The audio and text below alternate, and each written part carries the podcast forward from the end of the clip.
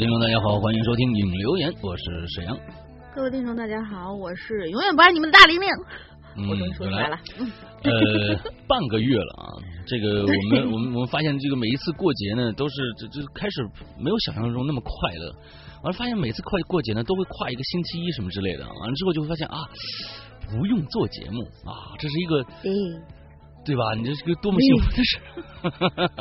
幸福个毛线！嗯，就啊，非常想大家啊，半个半个月没跟大家见面了，所以呢，这个引留言啊，从这一星期开始恢复啊，反正好像从这个星期开始，接下来就没有什么节目节日了，一直要到十一了，就没什么节了。而且呢，十一呢也非常过分，听说呢是十一和和中秋合起来过。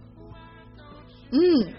好像是这么着一个一个，所以呢，就是哎呀，这个对，总是要还的是吧？嗯嗯对。嗯，然后某位热心的鬼友还是去帮我查一下，说是查了一下，说是有没有什么节日可以跨到星期三呀？啊，没有。没，除了我觉得那什么肯定是可以跨的，就是春节和国庆是肯定可以跨的。就就只给我一个，就只两次啊，你你知足吧？嗯。对，好吧，知足吧，嗯，我觉得今年是我是比较比较幸运的，就是说呃，好难过，基本上都是跨周一，有的时候是其实是周五的，跨周五的，所以说这这个这个都都不一定啊，大家可能不知道我们在说什么呢，不知道就不知道。啊。好，那个跟大家说几个事儿啊。第一个呢，我觉得大家呃肯定都在比较关注的，就是我们的《周之洞》啊，就是我们的《鬼影重重》的这样的一个续写的故事的最后一集啊，《周之洞》的最后一集。呃，还有非常非常抱歉的跟大家说，还要跳，嗯，还要跳一周。就是还在改稿子，所以呃，我们这个我们的脑洞又开了，我们一定要给大家圆的圆一个很漂亮的最后一集。嗯，对，所以呢，大家不要不要着急，因为我我我觉得很多老鬼友已经非常非常清楚了，因为就像像这个《鬼影重重》续写这种事儿是呃好事多磨的，一般在我们在在那个结界的时候呃。可能跨了一个一个月才才更新一集，对，一直在搞改稿子，改改改改改改改来改去，对所以这个不稀奇啊，下个星期不不更也不稀奇啊。嗯，对。呃，等等着吧，给想给大家一个好东西，你着急最后给你一个这个国产电视剧的水平，我觉得就算了，那那那我这节目也就别做了，是吧？是的。嗯。好，那这是第一个啊。完，第二个呢事儿呢是现在呢，在我们的《鬼影人间》的苹果 APP 的会员专区里面，正在火热更新的一个大龄的全新故事，叫《蒋家小院》，现在是呃好评如潮。之后呢，已经更到第六集了，应该是差不多三十集左右的一个一个一个作品啊。就是每周呢，我们星期二和星期四固定更新。那么只有在我们的会员专区才能听得到。其实大家知道，就是我们的会员专区，呃，除了有其他丰富的内容以外啊，其他。呃，任何别的地方听不到的内容以外，还有就是可以很提前、很提前、很提前的听到我们的最新的呃这个售卖作品。那比如说，呃，老千，大家老千第一集听到了，那第一部听到了，老千第二部还没听到，但是我们老千第二部早在一个月之前就已经在。会员专区里面已经更完了，呃，老千第二部将会在六月十五号左右正式上架淘宝和苹果 APP 的普通的这个售卖专区。所以呢，呃，我们的会员专区是要要提前很多很多的时间，呃，早早于我们的其他的售卖平台，比如说淘宝和这个普通。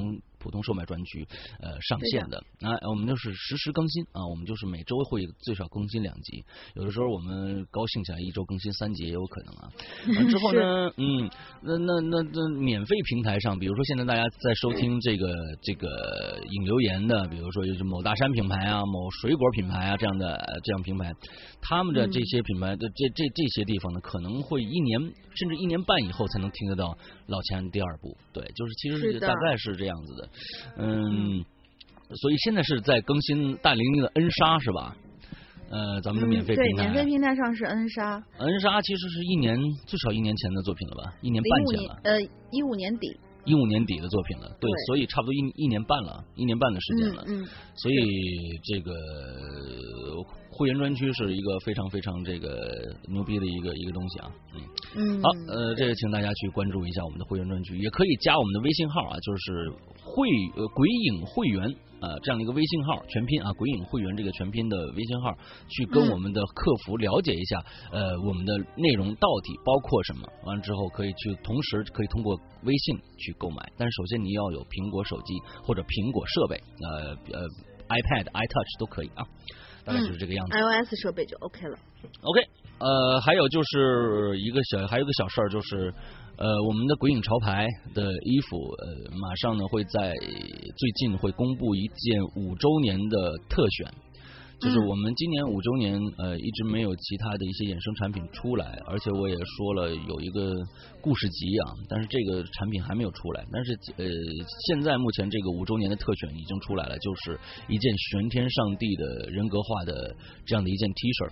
啊，会有五周年的 logo，完了最近马上就会发布，开始订购。我们依然是订购，依然是订购。大家明白订购什么意思吧？就是你要是说过了订购期，就再也买不到了。现在有很多人想想买我们的过去的棒球衫，还有我们的呃这个新经，呃还有过去的几件 T 恤，他们完全没有了，这个是不可能再版的。那之后大家就是赶紧去呃在订购期赶紧去关注一下，我们也会在我们各大平台的一比如。比如说呃，新浪微博，我们的呃这个那个公众平台，完之后微信公众平台，还有我们各个的，就是微信微信上我们自己的微信号上面去去发这些东西，大家呃到时候一定会从各个方面知道这个如何去购买的信息，只要大家稍微关注一下就好了啊。大概就是这个样子，OK。那我们今天的这个影留言的主题是什么呢？大玲玲介绍一下。嗯，我们结束了上一次那个一字诀的主题，今天又开了一个新的主题，嗯，叫做 Superman。然后 Superman 啊。对，Superman，我们这个是看起来是一个超级英雄，但是其实不是这样子。就像呃文案里面写的就是，我相信在座的包括我都是平凡的人，但是再平凡的人都做过不平凡的事情。每个人都是自己的英雄，所以来说一说你你觉得自己或者你的亲朋好友迄今为止做过的最了不起的事儿。嗯嗯，OK，好吧，那个你你你老大先来，你身边有没有秀 Superman 啊？我先来啊！我我先我我我本身就是 Superman 啊！我我父父母肯定是 Superman，人基因遗传嘛。啊，对对，你先说说你的吧。嗯，呃，我我觉得我做过的比较，因为我这人就是不太记得那么多比较矫情的事情嘛，什么什么感人的瞬间，这个就是说是父母恩这种事情我就不提了。我想要提一件比较。嗯，对我来说印象比较深的一件事情就是，我觉得那个时刻我是他的超级英雄，就是你是超级英雄，对，然后。就是就是有一段时间我就是在某一个公司上班的时候，我是不用不用那个什么的，不是不用挤公车的，然后我每天骑着自行车去，然后就在那个路上碰见了一只狗狗，然后那只狗狗。我看他那个样子啊，应该是一个泰迪的串儿，就是说它应该是一个很本身是一个很名贵的一只狗，嗯，就是即使不是名贵的，也是有一些那个名贵血统的那种。但是这只狗狗就是所有的狗狗都在欺负它，怎么样？而且这只狗狗身上是。你知道什么叫做瘦的皮包骨头？我我在那一刻我真的感觉到什么叫做瘦的皮皮包骨头。它应该是肠胃里面还有皮肤上面都得了各种各样的那种病，然后皮皮肤上所有的毛全部，就你可以看出来它是因为病是没有的。嗯嗯。它身上所有的毛全都没有了。嗯。然后非常非常的脏，我估计它它自己啊，在那些狗狗里面，就是那种土狗里面，也觉得很自卑。只要别人是去抢东西吃的话，他就是小心翼翼的过去，然后被人一吼，他就他就躲开了。结果反正就是很可怜的一只狗狗。我说你这是怎怎么回事？当时我当时正好是带着早饭，我就把这早饭给了这只狗狗。嗯，而这只狗狗一开始非常非常害怕，但是呢，还是吃了一点儿。但是可能剩下的那一点就被其他狗狗拿走了嘛。哦。我每天下班的时候都能碰见它。嗯。然后我就形成了一个习惯，就是每天我会从我们公司门口的一小卖部里面买一根火腿肠，买一瓶水。嗯。我的包里面就是随时都备着一瓶水，只要看到它，我会喂它喝水，还给它吃火腿肠。逐渐逐渐，这只狗狗就就就它会在我上下班的必经路上，然后就可能躲在一个草丛里边，一一听见他是能听到我的车的声音的，一听见我的车车的声音响起来，他就嘣嘣嘣就跑过来。嗯，然后我就是眼看着他好像是精神也好了，然后稍微胖了一点。嗯，之后呢，他就有能力去寻找可能就是愿意去收留他的人。正好那个沿途有一个是记得是一个废品处理中心，好像是这个样子的。那个废品处理中心，他们本身养了很收养了很多很多的这种流浪狗，嗯，之后呃就被这个地方给收养了。嗯那那些人还往他身上抹了一种，我看上去啊特别像沥青的一种东西。哦，沥青黑色的对，对对对，很像沥青的一种东西。嗯但是那个人说呢，我说哎，这是我经常喂的那只狗狗。嗯然后嗯，你身上涂的什么？他说是他这身上应该是长什么癞子，叫做嗯嗯嗯，他们叫做癞子，我我不太懂，估计是应该跟癣差不多吧。嗯然后我们给他涂这个东西的话，是可以治他这个嗯，治他这个伤的。等到过段时间这些东西掉了，这只狗狗我又眼看着它一点一点一点的，就是精神也好了，也胖了，长出毛来，嗯然后特别特别特别开心，就是整个那个过程特别开心。嗯，嗯，就是我觉得那个时候我应该，我和那个就是呃废品处理中心的这个老板嗯应该就嗯是这只狗狗的英雄。嗯对，嗯其实我感觉今天的主题啊，就是说，呃，平凡的人做过不平凡的事情。其实我觉得，呃，平凡与不平凡，可能都是有的时候是自己感觉的，嗯不是。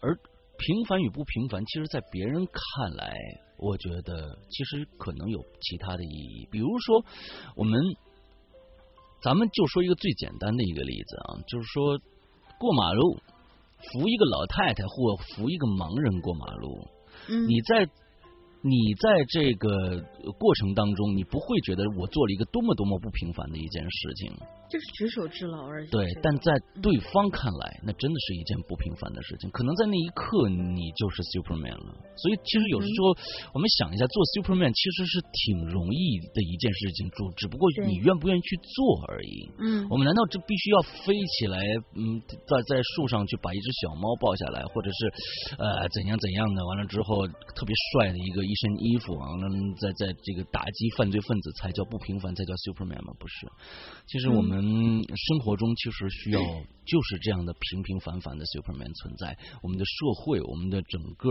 的生活才会能变得美好起来。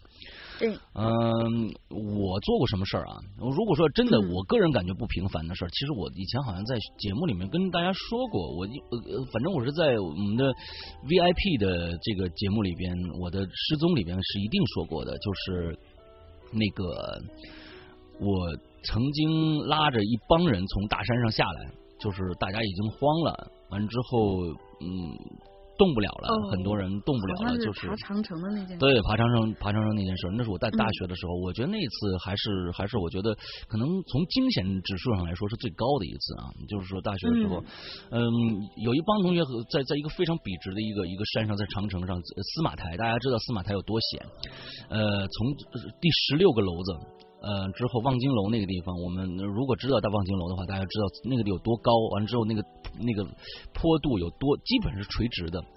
呃，嗯当时已经回不来了。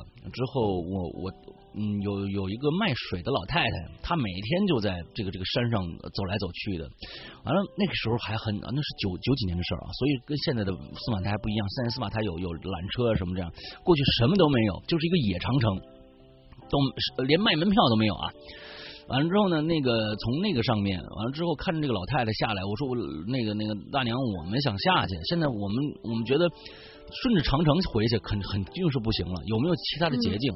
老太太就说从从山腰上直接往下走一条土路，这条土土路非常的陡。之后呢，有一部分人跟着大妈下去了，但是有一部分人有七个人根本不敢动，就是完全不敢动，是我硬硬生生把他们拖下去的。他们呃，就是一点点就说，我你没事儿，你慢点，慢慢点。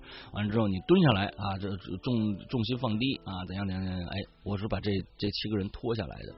做过这么一件事儿，我觉得当时还挺挺挺酷的，因为因为下来的时候，呃，这个大家都非常感谢我，我觉得我没没有我他们下不来，完了之后就就可能就僵在那儿了。我这件事情可能是我觉得要说不平凡的，我自己个人感觉不平凡的事情的话，那可能是这件事儿是比较好玩的一件事情。啊，所以对啊，好，就是差不多，这就是我觉得啊，我当时可能呃。帮助别人啊，这个 Superman 最不平凡的一件事情啊，让大家觉得哎，嗯，这这没什么意思嘛。嗯，好吧，我们今天我我觉得我们平凡英雄就是那种日常的那种小事儿，可能小到你都根本不记得。对，但是就在那一刻，但就在那一刻你帮了别人。对对。或者帮了自己。对对对对。呃，帮助别人，你喜欢帮助别人，一定是一个我觉得会让你人生感觉到非常有价值的一个过程啊。对，所以来，咱们今天看看我们的鬼友都遇到了什么样的事情。来，大玲玲第一个，第一个是应该是新注册的，叫无影山小仙儿。嗯。嗯，他说：“山哥好，龙姑娘好，我是论坛新人，但我其实是一个追随鬼影已经近四年的老鬼，好老的鬼友啊。以前从未留过言，一方面呢，可能觉得自己有点笨，论坛账号啥的都没整明白；另一方面，身边呢也确实没有什么诡异的事情可说。但是看到这期话题，Superman，我突然想到了一个特殊的人群，就是早产儿。嗯，因为我是一名医生。”一名新生儿科新生儿科重症监护室的医生，哇哦，好厉害！今天我突然特别想给大家描述一下这个奇妙的群体。OK，所以早产儿呢，医学定义就是为胎龄大于等于二十八周、小于三十七周出生的婴儿。二十八周以前出生并且得以存活的婴儿，则是被称为。极早早产儿，嗯，大多数的早产儿的体重呢都在一到两公斤，有些甚至不足一公斤。嗯，这些孩子他们在自己还没有发育成熟的情况之下，由于各种各样的原因，早早的离开了妈妈舒适又温暖的又安全的子宫，提前降临了人间。而这个群体的特殊之处在于，他们不仅仅是体重小那么简单。他们的全身各个系统，包括神经系统啊、呼吸系统啊、循环系统、免疫系统系统等等等等，都还没有发育完善。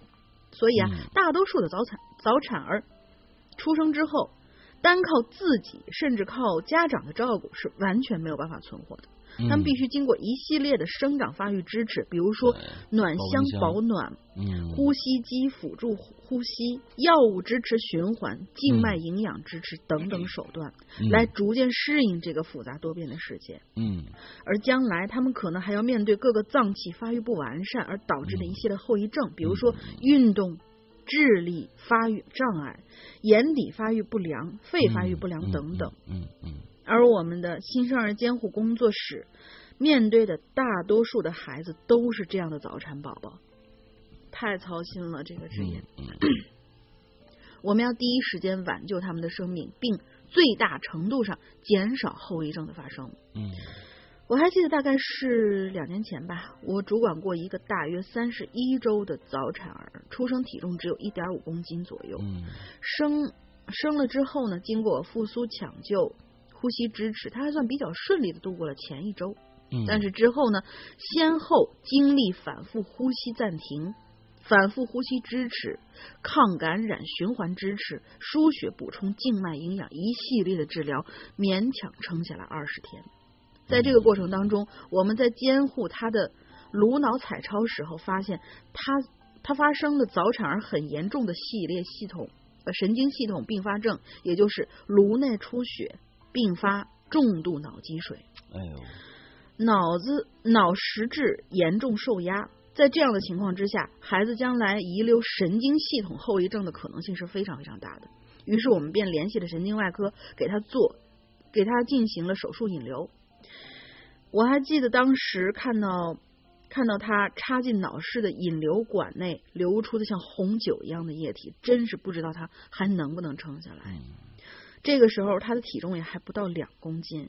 每天看着那小小的身体插着横七竖八的管子，除了给他查体，做治疗，还不停的心里默默祈祷，请你一定一定要好起来。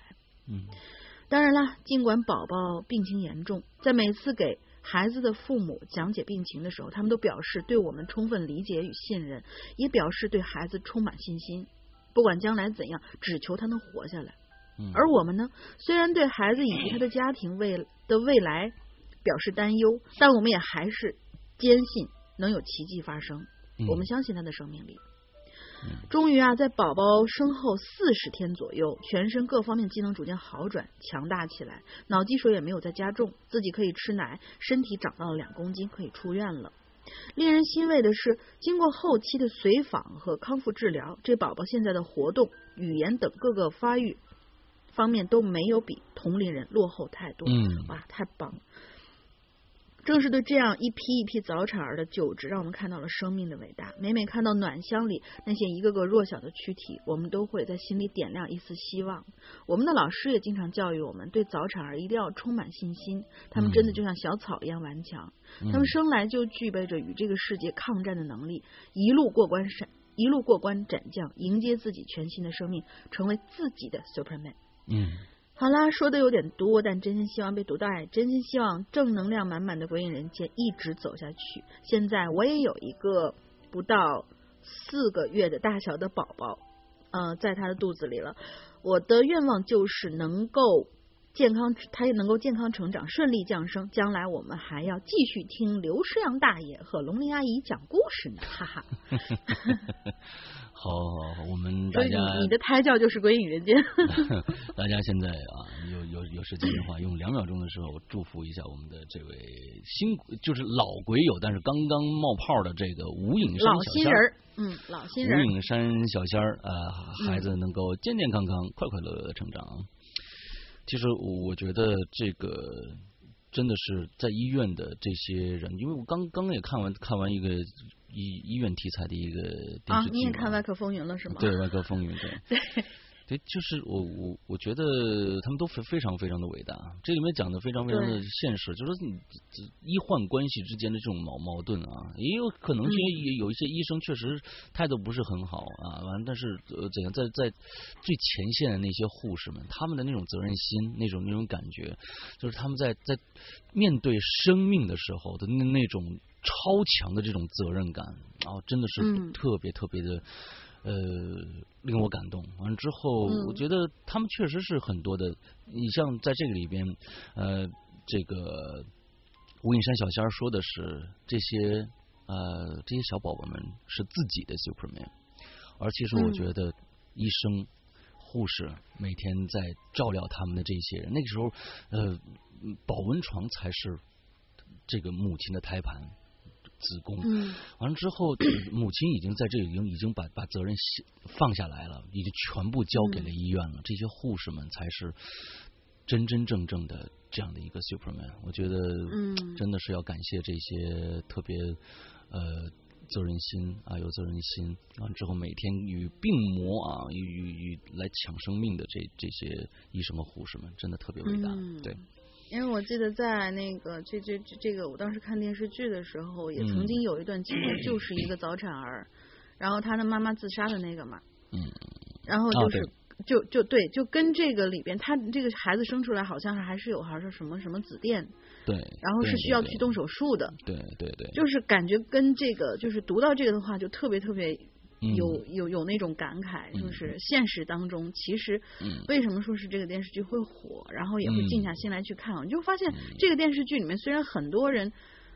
也出现过冲突，也出现过个人利益上面的东西，嗯但是你会发现这个剧里面，他没有任何一个人是绝对的坏人，嗯，对，都是在为了就是生命，或者说是为了，就真的是人本身本能的去发生的一些事情好，比如说救治生命。麦克风云没有给我们广告费啊。嗯对，没有给我们广告费，就是觉得真的是觉得这个剧很好看，单其实纯觉得很好看其实在，在我的身边也有早产儿。嗯，嗯我得有一个朋友，是七个月大的时候，那我不知道多少周，应该是四七二十八，二十八周对。四七二十八，二十八周的时候，呃，我的一个朋友也是早产了，完了之后，呃，在保温箱里待了多少天啊？我记得好像是几个月吧，两两两个月，还是多多呃多长时间？我忘记了。好长。完了之后，对，完了之后，嗯，是有有一些后遗症的，但是现在呃，已经这个孩子已经上小学四年级了吧？这个孩子。呃，很健康，很健康，有一点后遗症，好像是好像是心脏方面的后遗症啊，但是还好，但是还好，就是呃，当时也是家，我就当时我正好跟他们这个这一家人在一起，我就看到他们啊，真的是特别特别的难难过，我也我也觉得难过。啊，只是因为确实一个生命，你看本来是感觉是什么什么前先兆都没有，忽然就就就就要就要就要生产出来。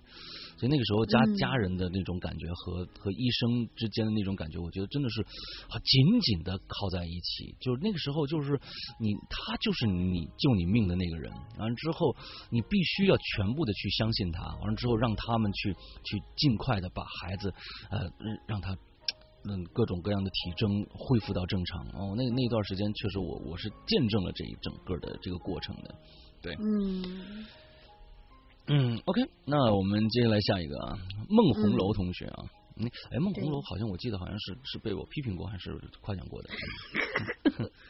反正我们只记得两种人，一个是写的特别好的，一种是 是吧老被批评的。好，他说：“嗨，大家好，我今年三十四岁了，迄今为止做过最了不起的事儿呢，就是媳妇儿生了一个儿子，一眨眼现在已经三岁半上学了。”好，OK。呃，听这句话确实啊，他说说出来呢，听听者感觉到很无聊。对我也觉得，因为生孩子是你媳妇儿干的，对吧？完了，一眨眼三岁了，呃，孩子自己长到三岁了。呃，这个里面我这个咱们往下看一下啊，我觉得这名伟大是你媳妇儿啊。嗯，听者感觉好无聊。那么好，我就仔细这个叙述一下这件我自己认为最了不起的事儿。嗯，二零零六年我结的婚，哟，咱们俩是同年结的婚啊。嗯。这个按老百姓的习习俗呢，就是结婚生子，沉淀了一下新婚气氛，又回到了忙碌的忙碌的生活当中。站在父母角度去想，看着同代人领着隔辈人，呃，领着隔辈人，难免心里会着急。嗯。我看来他是那种被我被我被我被我批评是写不通顺的那种人啊！我也发现了，看着同代人领着隔辈人，难免心里会着急，是不是的？就会问我们有没有？我们只能遗憾的说，说的他应该是说他的父母那一辈儿领着隔辈人，什么小孙子啊、外孙啊出去玩。嗯嗯啊，好吧，嗯。好吧，任任何事情呢都经不住时间的考验呢。母亲就说：“实在不行就去医院检查一下吧。”嗯，这种事儿说者心切，听者反感。不过没办法，父母之命，儿女呢必须遵从。一晃从二零零六年跳到了二零一零年。在这四四年的期间呢，医院没少去啊，偏方没少用，可依然无望。这时的父母呢，岳父呢，已经不再催我们了，几乎是啊，也不再提孩子的问题了。表面上，父母总是一句不着急，什么时候有随缘吧。嗯，不是着急能解决的问题。呃，我觉得这个你要感谢啊，首先要感谢你父母，因为你父母非常的开明。有些人，有些父母，很多的父母。大部分的父母，很多人，他们他们其实是一个很很自私的一个做法，就说他看到别人有，我就必须有。完了，你为什么没有？完了之后，他不管你有没有其他的原因，他会狠命的催你。很多父母都是这样去做的。其实这个并不是为了你们好，而是而是父母做父母的人实在是有一些自私。因为你越催越没用这些事情，这不是说是我出去我我出去我买个洋娃娃这么一件事儿，对。对对对对对，一个是一个是就是说是在自己结婚已经结婚的儿女，这个就是什么时候抱孙子啊这件事儿，还有个就是像我们这种单身狗，然后是不是你什么时候有个对象啊？那种，然后就让你觉得特别特别无奈。当然还好，我爸妈不催我。对对对，好，那那个时候我知道妈妈这是在开导我们，其实我们更知道父母心里比我们还要酸啊，因为作为儿女的，我们不小了，我们也不傻，因为每次别人家结婚生孩子随礼吃饭的时候，妈妈站在大厅里看着别人领着孙子孙女啊。抱着孩子的孩子满处追赶着隔辈人的时候，那种孤立感、内心的失落感，百分之百会有的。嗯，而且呢，还要和没事人一样和其他人沟通、交谈、说话。看见我们来的时候呢，脸上总是特别开心的笑容。而且呢，当别人问起的时候，妈妈总是一句“嗨，没有就没有吧，他们的事情不去管他们了。”嗯。其实妈妈越是满不在乎，我们两口子越难过。甚至后来，任何婚礼场合我们都不参加了，我们的面子不值钱。父母的那种呢，用欢笑掩盖的心酸，才是让我们看着最心疼的。所以我宁可眼不见心不痛。对我觉得你们这这这是非常正常的一种互相理解啊，互相理解。嗯，其实。呃，我感觉可能还是社会造成的这样的一些，怎么说呢？我觉得在将来，我相信在我你你们像孟红楼这样一代人的下面，再往下走的话，这些事情会完完全全会慢慢慢慢的消消失掉的。就是说什么呢？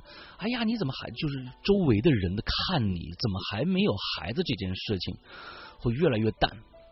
会越来越淡，因为这确实是你们之间的事情，跟他们没有关系。这并不是说人生好像说是必须有的一道关，就像怎么说呢？哎，你你感觉好像说，哎，你这人怎么不吃饭呢？那现在很多人好像可能就是这样子一一个感觉，就是说，就跟你没孩子，就跟哎，你这人怎么不吃饭不喝水啊？很奇怪，其实并不是。生命的发展轨迹和生命的选择是最重要的，而我们现在要尊重每一个个体，每一对个体啊，是他们的选择，尊重是最重要的。所以在各种各样的婚礼现场上，我觉得自己的感受是一方面，另外很多的方面，很多的尴尬，很多的心疼，是来自于其他人给到你的压力的。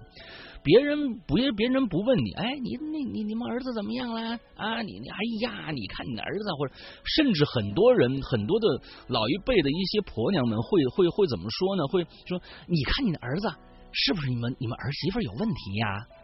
这种话都会说得出来，特别讨厌。这种话都会说得出来，管你屁事，对不对？管你屁事。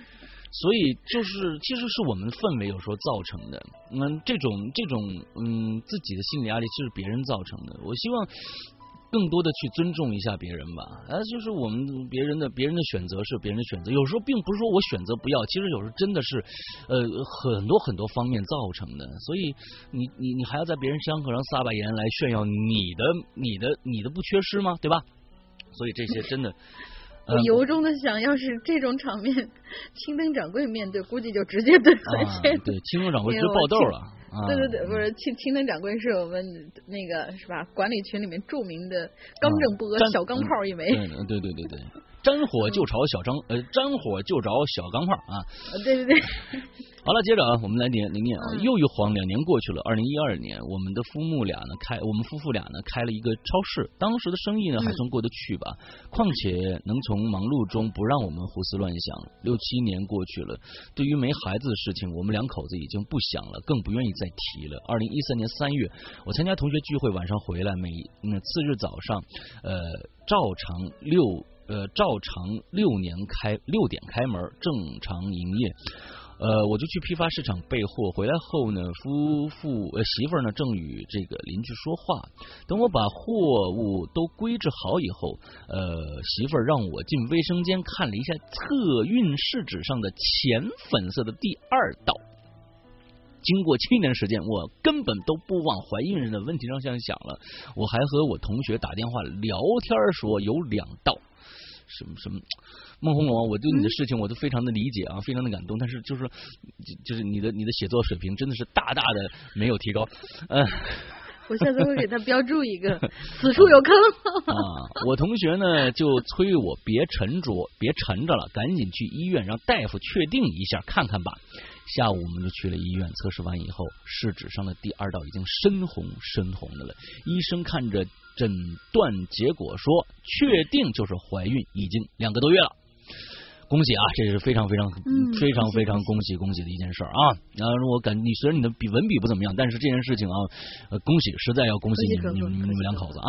我感觉却很平常，感觉也像也像做梦去，自己心想这就中奖了，根本就没想到，嗯，对。完了，从医院回来以后呢，碰见媳妇的老姑，还问我们说：“你你们超市怎么没开门啊？啊，两口子去哪儿啊？”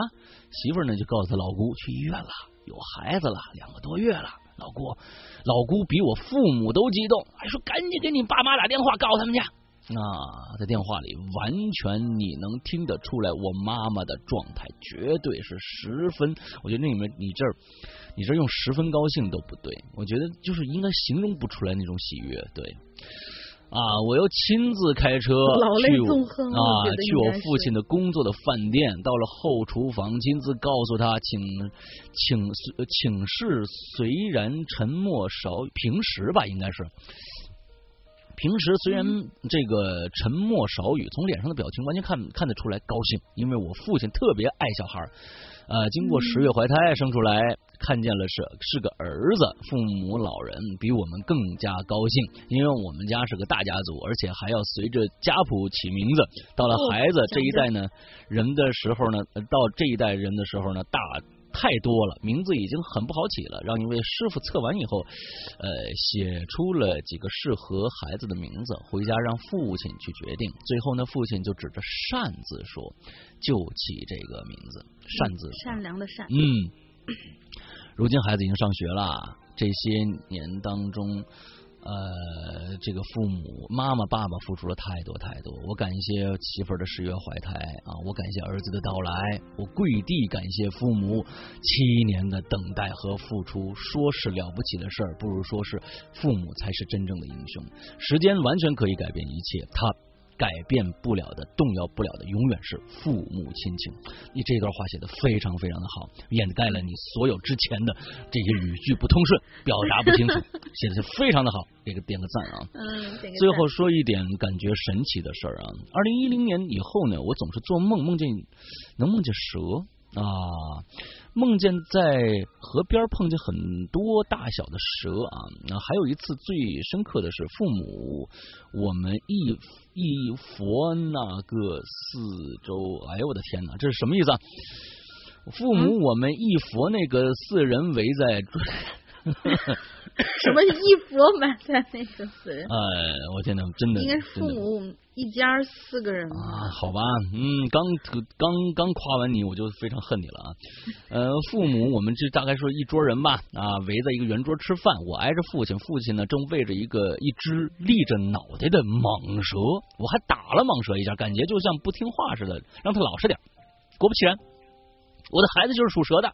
那当时不觉得，时候想起来，后来应该想起来吧？感觉就像是一种预言，好像在梦里场景告诉我不要急，再等两年，蛇年的时候就真的回家了。哎，这个不错啊，这个这个都后后来是不错的啊。嗯我觉得这里边真的，呃，说了很多很多的实实在话，就是说这个也有中国的一些现状，也有中也有父母和他们的父母的这种，其实怎么说呢？这种事儿啊，呃，就是感觉上中国中国把这种事儿感觉上看上去感觉。你不管你自己想不想要，肯定往你身上有没有病上，往呃这这这种方向去想，就是说嗯这变成了一种好像你你不能就不行的这样的一个感觉。就是说，呃其实我们呃为什么有很多的这种这种着急啊？其实就是，呃，为什么有这么多的着急和不从容？就是有很多，第一个说，哎呦，我们为什么没有孩子？第二点就说，哎呦，别人看着我们这样，我们是不是抬不起头来？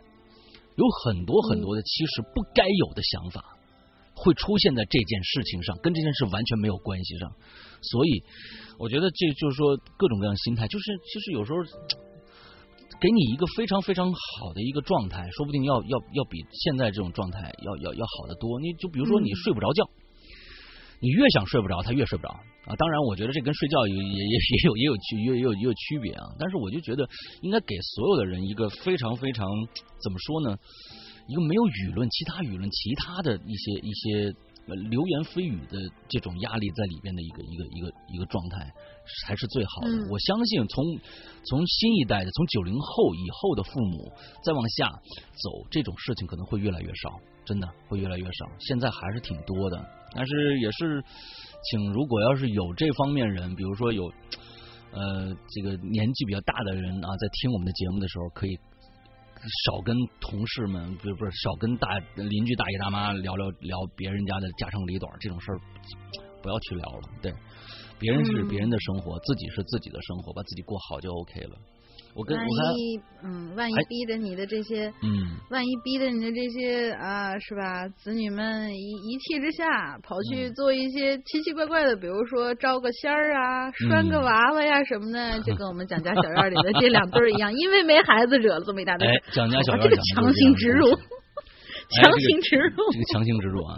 呃，蒋家小院嗯现在在我们这个苹这个苹果 A P P 的会员专区里面更新的蒋家小院的故事，就是因为没孩子去拴了一个娃娃，导致的一后面一系列惨剧啊。嗯，OK，嗯嗯嗯，对其实我想说的就是，这种有时候夫妻啊之间，嗯你没谁都不一定有毛病，但是这个缘分就是没到，缘分嗯就是没到。你像我的另，其实就是相同那个朋友，跟这个故事跟上一个故事是连在一起的。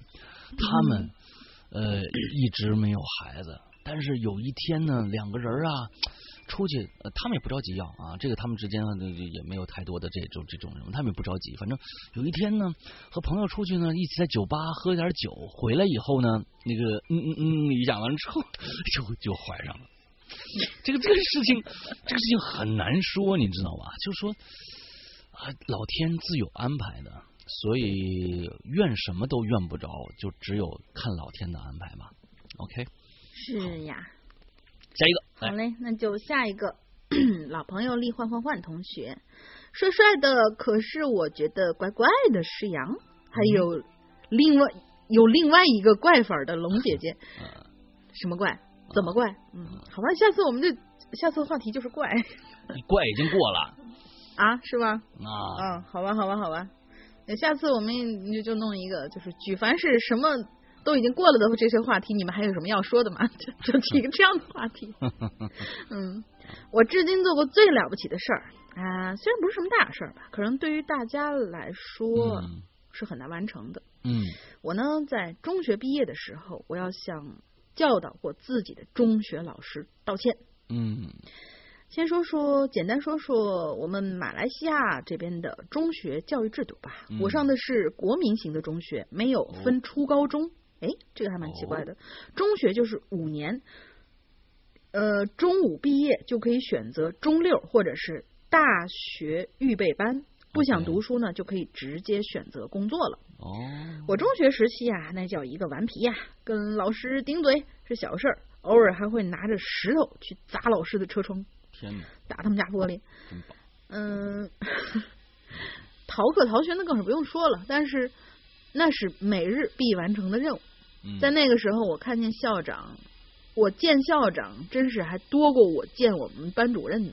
不过就是在我中四的时候，嗯我遇到了人生的转折点，他就是一直都有在我文章里出现过的那位老先生。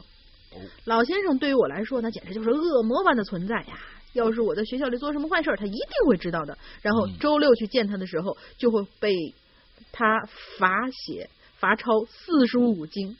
嗯哦，因为担心罚抄四十五经啊，嗯，哦，这个好传统的老先生。，嗯蛮传统，嗯对嗯，因为担心再受罚，在我后来的日子里呢，我就慢慢变了，不再嗯逃课，不再砸老师的车车镜功课呢也会准时上交，逐渐呢这成绩也就提高了。啊，所以在我中午毕业的时候，我要向所有教导过我的老师道歉。嗯，嗯，那那那那你在里面说的 Superman 是是是你的老师是吧老先生应该是哦这位老先生 就是重罚底下出孝子这 OK 种。OK OK，说个题外话啊，听了龙鳞说的那件事情，其实我之前也遇到过类似的。那天是那时候是大热天，晚上我想开空调，结果遥控没电了。我家嗯也没有备用的电池，所以我就那样睡了。睡之前我记得非常清楚，空调的插头已经拔下来了。结果第嗯二天我起床的时候，空调是开着的。嗯我睡觉的时候一定会锁上门，所以不会是妈妈打开的。这种事儿也发生过好几次，直到现在有时候还会发生呢。嗯嗯，嗯，结束，好吧，好吧，挺好，嗯，嗯，没有什么呃懂，对，懂得反思就是好孩子，就是强行评价。对对对，强行评价实其实我觉得所有的事情啊，你要看孩子有时候淘淘气啊或者怎样的，他看还是还是要看他自己的，有时候可能一下就就就顿悟了，这种顿悟不嗯。确实是跟他的整个的教育过程是有关，有时候甚至跟他教育过程没关，所以可能他就平常在在一个地方看到了一个什么人和事，就一下子就就他有一份责任心了。其实责任心是最重要的，你不管是什么东西，嗯他好好学习也是有责任心的，觉得哎，我应该好好学习，以后怎么样怎么样，他一定是有这先有这样的一个责任心，才会去做这件事情的。要不然他嗯没有这样的话，是是是，他他是不会去做这件事情的。但是嗯他到底是因为什么事儿顿悟了，这事儿还真不好说啊，可能跟嗯超四书五经有关系，也有可可能就是里面的一句话把它给点醒了。哎，没错，有各种各样，可能在杂志上看到了一个一一张照片都有可能，这些都是潜移默化的。嗯，好吧，接下来，嗯，这个 MC 骑士军啊，嗯，是愿意特别愿意留扣的一个人啊，嗯对，请换一个温情一点的一一一个音乐，嗯，他的这个故事还是蛮感人的。好，我们一直在放这个非常温情的音乐啊。哪个嗯诗诗阳龙鳞好？有没有想我呀？没有，最近这段时间呢，因为自己身上发生了一些奇妙的事情，所以就把这件事情解决了之后，才赶来留言。废话不多说，本期的主题是 Superman。英雄是什么呢？呃，所谓的英雄啊，嗯，不是那些能拯救世界于水深火热的伟人，也不是只手遮天、呼风唤雨的国家干部，默默的帮助你们，默默的守护在你们身边的人，默默关爱你的人，他就是英雄。你身边的英雄又是谁呢？又是谁呢？对你身边的英雄又是谁呢？紫云。呃，紫云是什么意思？我不不明白这个。这个他名字，是他的名字，就是中前面这段话是他老师嗯说的一段话。紫云是点他名儿让他回答 OK OK OK，紫云啊，就是说、嗯你身边的英雄 又是谁呢？紫云，哎，我从发呆中啊回过神儿来，老师正在讲台上叫我的名字呢，好像以前没说过我的真实名字叫做紫云，其实他的那个文字是赤。嗯啊，赤就是红色的那个意思啊，赤，但是嗯是个多音字子啊，赤读子的第三声或者是赤第二声都可以，不过我更喜欢前者啊，子云。是的，蛮好听的。嗯，我猛地站起来，呆呆的看着老师，呆滞的说道啊，蝙蝠侠呀，啊，结果呢就引得全班蜘蛛侠，啊，蜘蛛侠和蝙蝠侠差不多啊，嗯嗯，蜘蛛侠呀，结果呢就引得全班一阵唏嘘声啊。老老师带着奇怪的眼神让我坐下。蜘蛛侠确实也是英雄，不过老师接着说的啊，蜘蛛侠确实也是英雄，不过像我刚刚说的，除了他们，我们身边是不是还有更不为人知、更伟大的英雄呢？老师顿了顿，接着说：“那老师来讲个自己身边的英雄吧。”嗯，呃，我小时候的一天呢、呃，我的父亲突然就消失不见了，连封信、连张纸都没留下。从那天开始啊，我和母亲相依为命。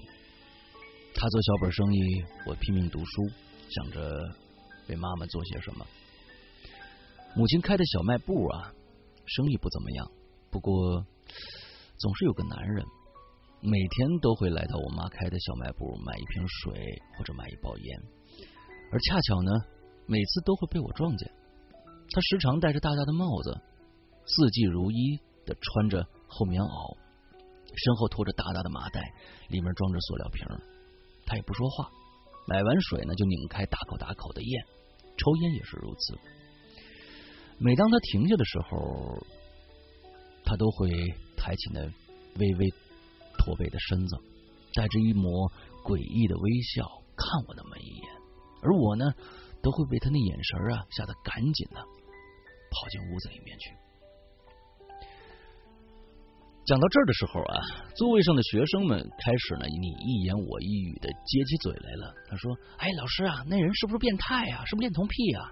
那个老师，你赶紧报警啊！”老师稍微维维持了一下秩序，继续讲道：“哎，谁知道呢？我当时啊也是这么想的，甚至有一段时间，我还总感觉他在跟踪我。嗯，不过后来有一天呢，事情有了改变。那天呢，我像往常一样回家，却发现那个男人了，似乎在和我母母亲说些什么。他没戴帽子。”顶着一头乱乱的头发，可是没说两句，我妈就给了他一巴掌，大喊着让他滚。随后呢，便坐在地上哭起来了。啊，我妈可能察觉到我这我被这个坏人盯上了啊，我妈可能察觉到我被这个坏人盯上了，帮我赶走了他。当时呢，我想着这个男人以后估计不会再来了。虽然担心母亲，但是心中还是一阵暗喜啊。果不其然，之后的日子里，那个男人再也没来过。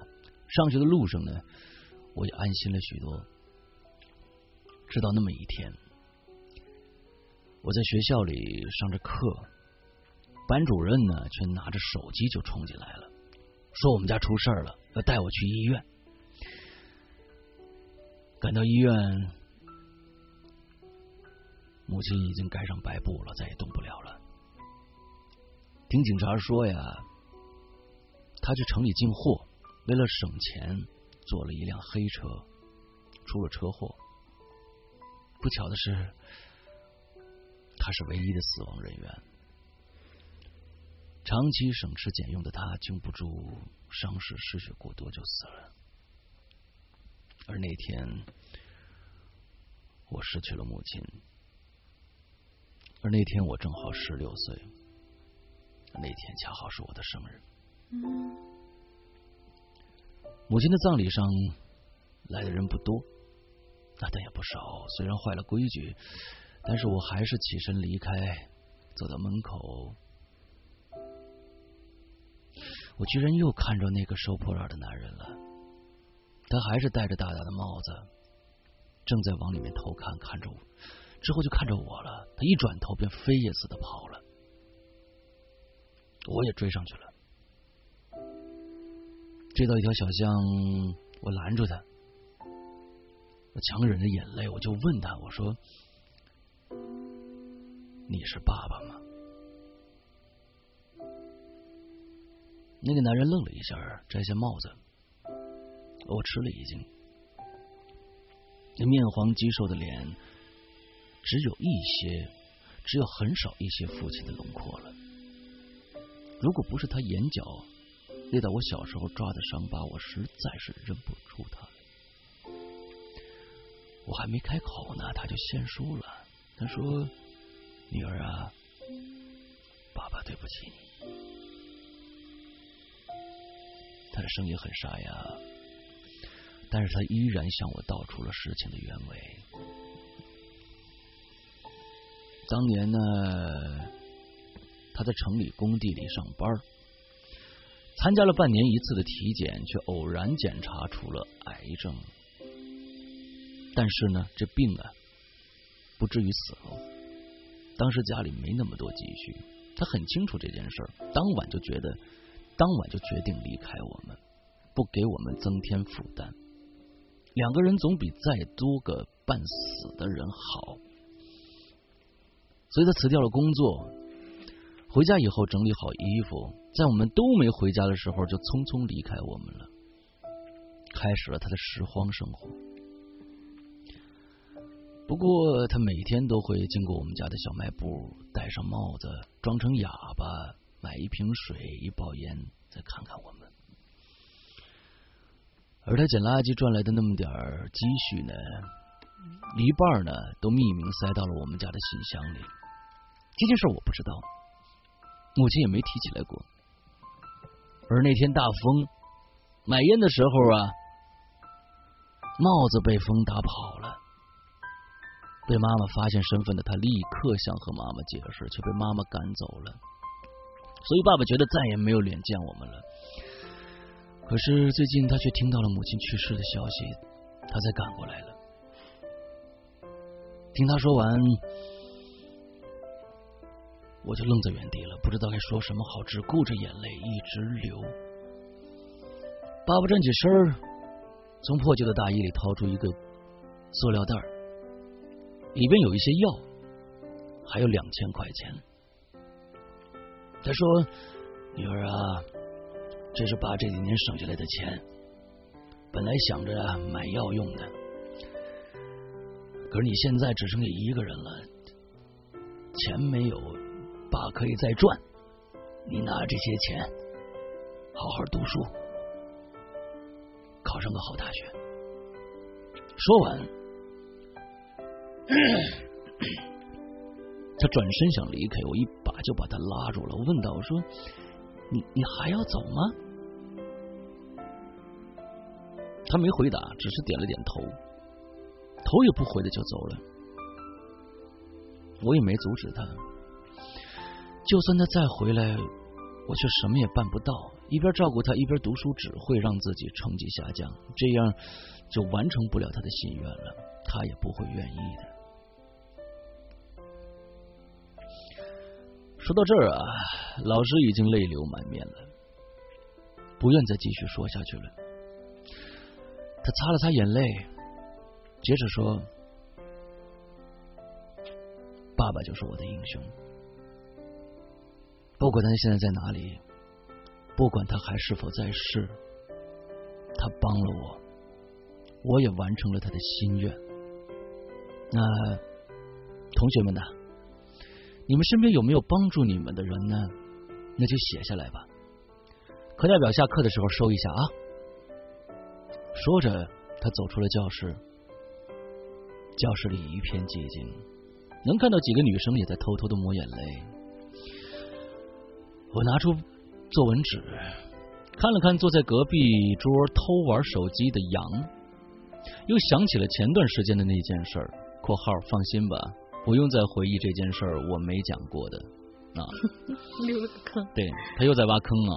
他又想着前段里发生的那件事儿，他没有讲过。他说，他心里想，这是他心里自己自己想的。说，难道我要写他吗？还是算了吧。说着，就抬起笔写下了“蜘蛛侠”三个字。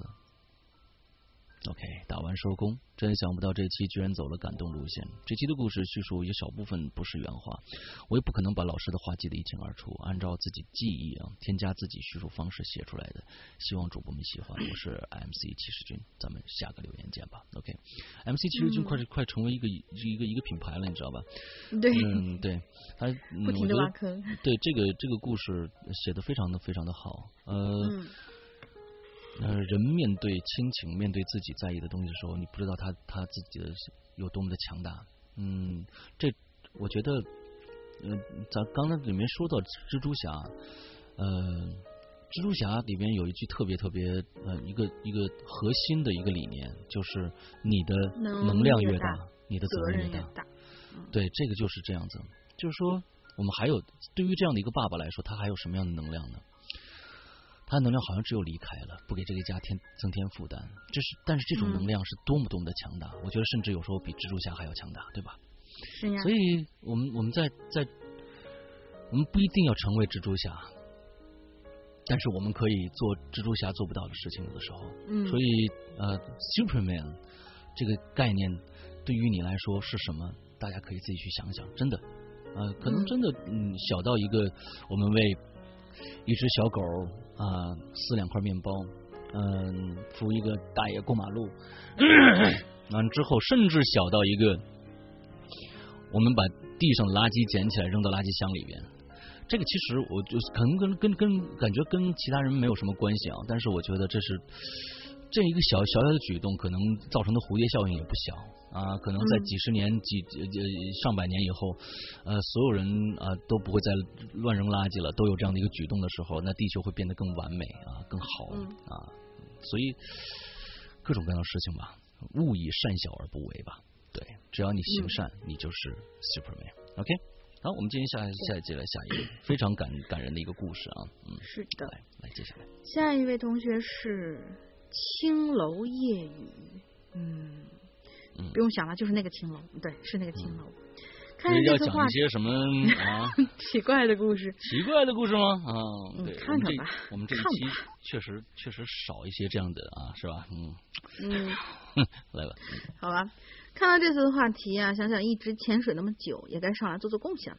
说到英雄，我想到每个人呐、其实都有自己的英雄梦，或许是小说看多了吧。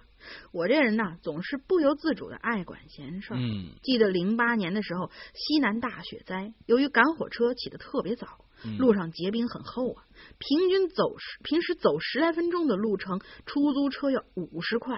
哇，我说穷屌丝一个啊，真是坐不起呀、路上的行人特别少，前面呢就是一对老夫妇，大概是去买菜的吧。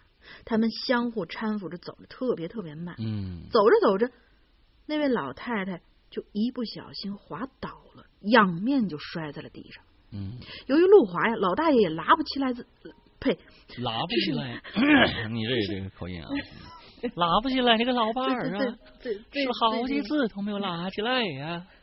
不是最近接接接触了一些嗯。嗯、其他地方的一些鬼友啊，嗯。经常说一些话，所以就会串。嗯老大爷也拉不起来自己的老伴儿，试了好几次都没拉起来。也有几个好，也有好几个人从他们身边走过，但一看是老人，都没敢上去帮忙。嗯哎，真是没办法呀！当时我就啥也没想，上去就扶那老太太。大爷大妈也没像新闻里说的那样讹我，嗯还连声的道谢。对，后来我妈知道了，说：“你可长点心吧，以后这样闲事少管，讹你咋办呢？”我就笑了笑，回我妈一句：“我什么都没有，怕什么讹呀？”说实话，现在这个世界资讯发达，我们很容易被一些新闻啊、谣传什么的绑架。其实这个世界上真的不是所有老人都坏，没错，这句话说的很好。是的是的嗯就是只是一些一某一些坏人变老了而已。嗯 再说说我还记得的第二件事儿吧，那是一个夏天，我刚刚从网吧打完游戏回来，走到一个十字路口，路口远处呢有几个人在跑，后面几个警察在追，眼看后面那几个胖警察快追不上了，结果那几个跑，嗯，那几个跑的人转到路口，跑到了城中村那肯定就是没戏了呗。当时我想也没想，甩掉脚上的人字拖，横着就扑倒了一个跑得最慢的贼。大概是那贼把我当成便衣了吧，也没敢反抗。等几个警察赶到的时候，用奇怪的眼神看着我。嗯还好跑在最前面，好 还好跑在最前面的警察解释了，说我是帮他们抓贼的。嗯后来我随便问了一句，我说这贼干嘛的呀？警察说，嗨，上门敲诈，然后向我道了谢。其实啊，嗯，这些小事挺多的，呃，很还有很多很多，只是上面，嗯、这两件事对我印象来说啊还蛮深的。比如说，看见小偷用刀片划一姑娘的包，我就盯着那小偷一直看，小偷还问我，你跟他是不是认识啊？我就很机智说，是啊，这是我女朋友。哎，反正我随便写的，也没组织语言，文笔不通顺的话，反正你们也不能按照网线来打我，嘿嘿嘿。反正你不能顺着网线来打我，说的很好。我觉得嗯他的这个就是所有做的这个话，还有他呃所有做的事情，还有他写的这个文笔啊，让我想起了一个电影，名字叫《痞子英雄》，哎，痞子英雄。特别可爱的一个人，对对对，嗯非常好，非常好啊！嗯这个这个，这这绝对是见义勇为的那种呃大侠范儿了啊！嗯，基本上我觉得扶老太太这事儿啊，好好干啊。完了之后呢，扑小偷不是扑这个跑过来的贼啊，这事儿不是每个人都能干得了的。对每个人都敢的那种，这真不是每个人都能干得了，在恐惧那一刻的时候，你你根本就不知道该是是该对，是吓傻了呆了，嗯，哎，这不这跟素质没关系啊，这就是人的本能。但是这位、嗯这位仁兄，我天哪，我觉得你可以考警校，真的，你说说是会是一个非常非常好的警察的。虽然你的嗯名字叫青楼夜雨，好像警察也管这事儿，但是我觉得挺好。嗯，嗯。好下一个啊，叫 Jason 回回啊，嗯，这是我们老朋友了。嗯，对，诗阳哥好，不愿增肥的骨感灵好。嗯，嗯这期话题有 有太多可以说的了。超人这个词儿啊，很广泛。有些事儿呢，可能别人觉得无所谓，但是在接受到一些帮助的人眼里，对方，哎，你看这个跟跟我跟我开始说的那个观点是一样的，对方嗯。就是超人。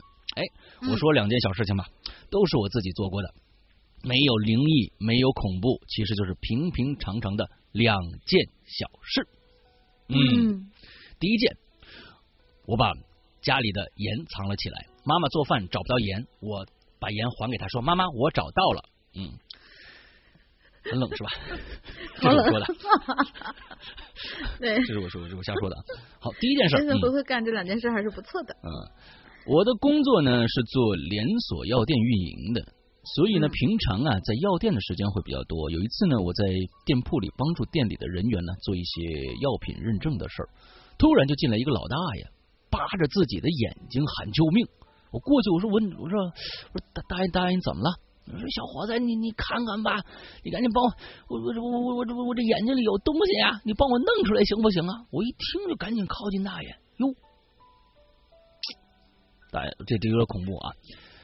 他在他眼珠上啊有一个铁片嗯，这这这个挺瘆人的啊！我说大大爷大爷您别动啊，我帮您弄出来。然后呢？我就赶紧呢，从这个店铺里拆了一包这个棉签一盒眼药水用棉签啊蘸着眼药水一点一点的帮大爷把这东西弄住。我觉得你真敢弄，这应该是眼科大夫干的吧？胆儿真大哎！你这给人弄瞎了怎么办呢？（括号啊，他说其实，在给大爷弄的时候，我真的很废话，你就不应该赶紧送医院去，这好像铁片插眼睛里头了。）那那个铁片弄出来的是以后啊，我又给大爷滴了几滴眼药水，帮他缓解一下。然后大爷就说：“哎呦，这是他在修车的时候啊，修车的修车的砸东西崩进眼睛里头了。最后在大爷的千恩万谢中，我把大爷送走了。然后呢，我跟店铺说棉签和药水、眼药水给我结账吧。然后呢，店员给我一共。”四是三十块钱，眼药水是二十二，棉签大包的八块。然后呢，说好吧，我也没看看价，但是我觉得挺值的。三十块钱能让大爷解除一个危机也是不错的。过了两天，店里人告诉我，有人给我送了一面锦旗，人生中的第一面锦旗啊，哈哈哈！按照这期话题来说，我觉得我可能就是那个大爷的超人吧。但是如果说你给大爷弄瞎了，你就不是超人了，真的这种事儿啊，我觉得呃还是让专业人士，因为那那个地方他不是说，比如说你手上扎了根刺儿，或者是陷进一个什么东西，叭你拔出来完了，赶紧给那个浅层的这种这种皮表皮上，那是眼睛上啊亲，万一你拔出来这里边漏液了，你知道吧？或者怎么着的，你瞎了怎么办呢？这事儿我觉得还是欠考虑，这这这森回回啊，这个有点莽撞了，我觉得还得让专业的，哎，这这这你的心是好的，鼓掌鼓掌。但是这事儿真的可能帮倒忙啊，这个可跟跟跟那个不服老大爷起来那是两码事儿。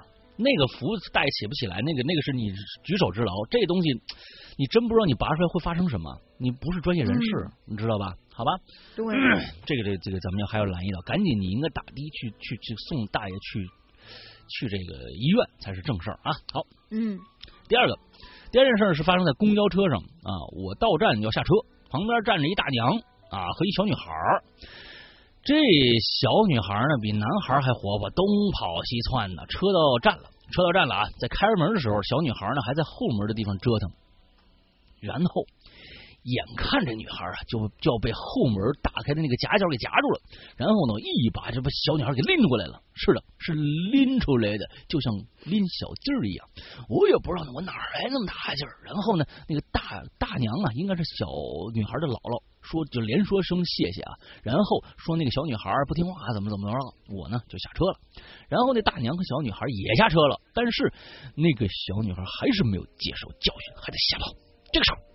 啊！就有一辆电动车就骑过来了，挺快的，眼看就要撞那小女孩了。然后呢，我就又又一个跨步就跨过去了，把小女孩抱了起来。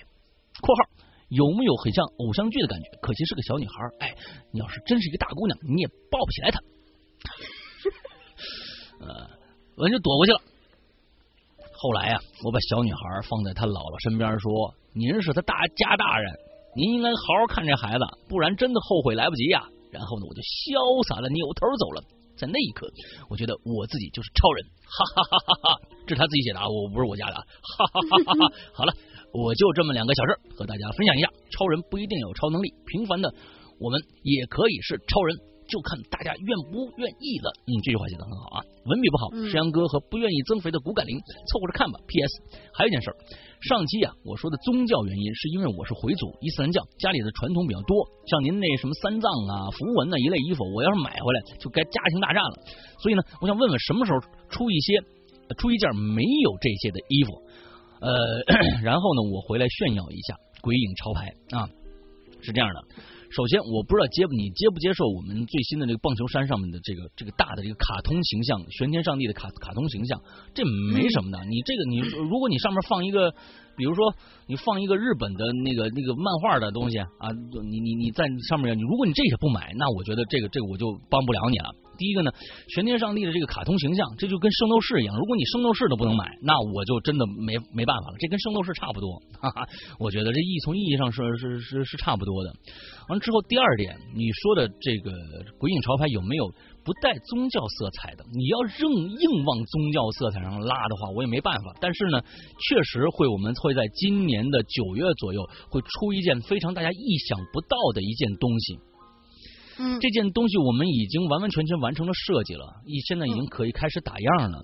而这件东西可以告诉大家一个概念，这个概念就是会说话的衣服。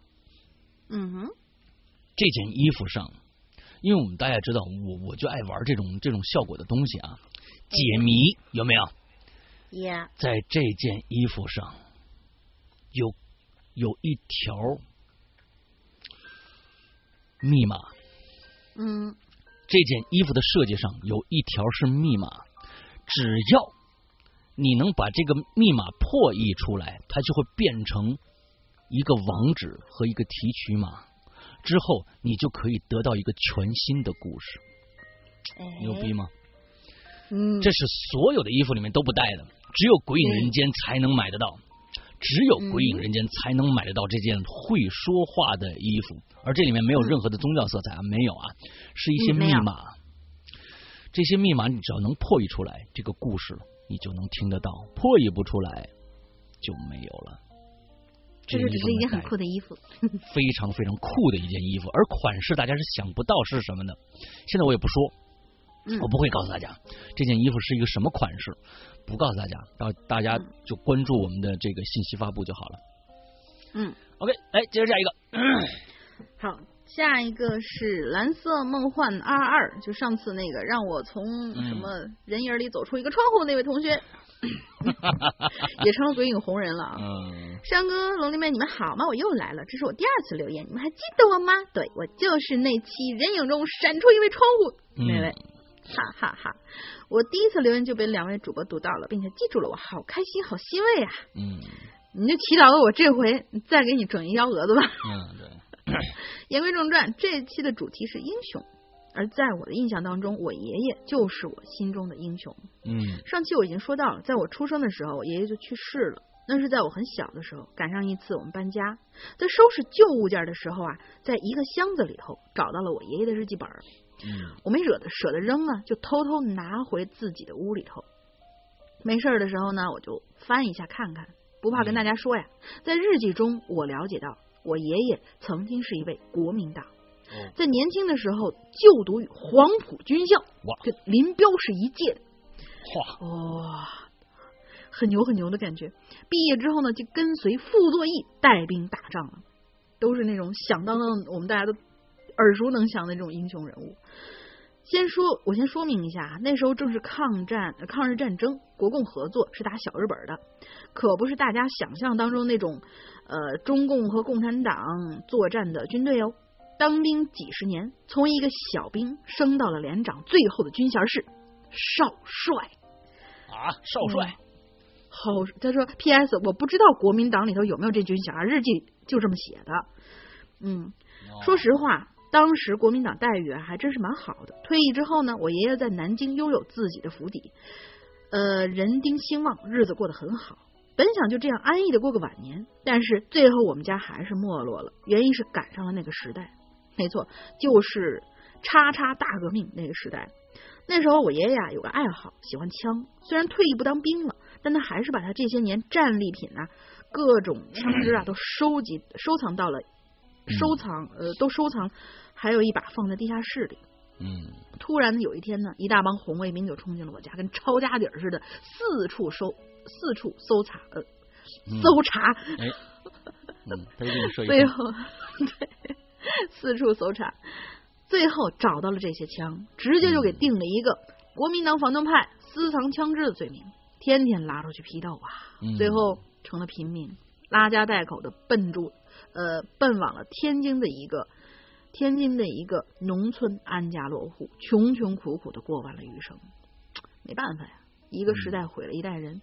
他的一生是很坎坷的，有辉煌也有没落。但是在我心底里头，他永远是我最尊敬的爷爷，他就是我的 Superman。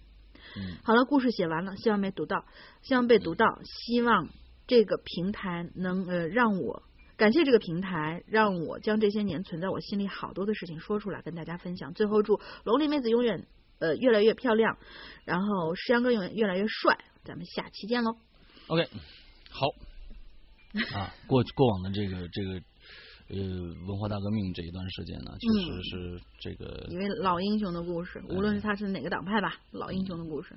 好吧，过去的事情了，呃，那那那呃那些年代的事情，真的就是人生真的是大起大落，真的各种各样的大起大落，真的不知道、嗯，呃自己的前途会是什么样子的。嗯嗯，好，像我们现在先先下面一个，今天故事挺多的，你知道吧？又长又多，我们还有下半集呢，亲。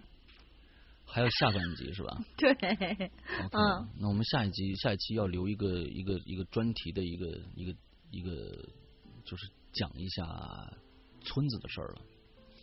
乡村里边的一些诡异的事情，完了之后，因为我们要对应一个乡村诡异事件是吧？